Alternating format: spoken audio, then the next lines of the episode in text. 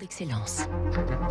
À l'origine de ce produit iconique, pâte au gaz, un jeu de mots. En 1950, René Elisabeth, cet industriel de Moléon, invente la célèbre chaussure de marche à partir du brodequin, cette chaussure toilée traditionnelle du Pays Basque. Il y vulcanise une épaisse semelle crantée obtenue avec de la pâte de caoutchouc chauffée avec un réchaud à gaz, d'où le nom de pâte au gaz, pâte au gaz, ce qui lui donnera à la fois résistance et légèreté. Durant des décennies, la gaz sera prisée des militaires, scouts, randonneurs en montagne et même du président Mitterrand lors de ses ascensions de la roche de Solutré.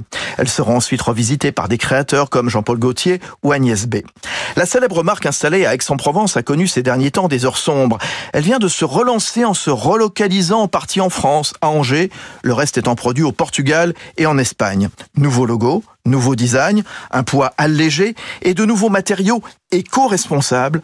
Thomas Camille, le directeur général. Oui, on a des nouvelles matières. On, a, on travaille énormément le, le, coton bio euh, et le coton recyclé. Et ensuite, on travaille également euh, le cuir. C'est important toujours dans l'industrie de la chaussure. Soit grainé, soit un cuir qui est euh, ce qu'on appelle water repellent avec un traitement anti-pluie. Parce que la pâte est une chaussure qu'on peut porter à la ville, mais également euh, en montagne, mais également en forêt, et elle doit avoir des, des tissus qui protègent. Pour viser aussi les 35 ans et plus, Patogas met le paquet aussi sur le e-commerce, un quart des ventes. L'entreprise commence à exporter vers le Japon et les États-Unis.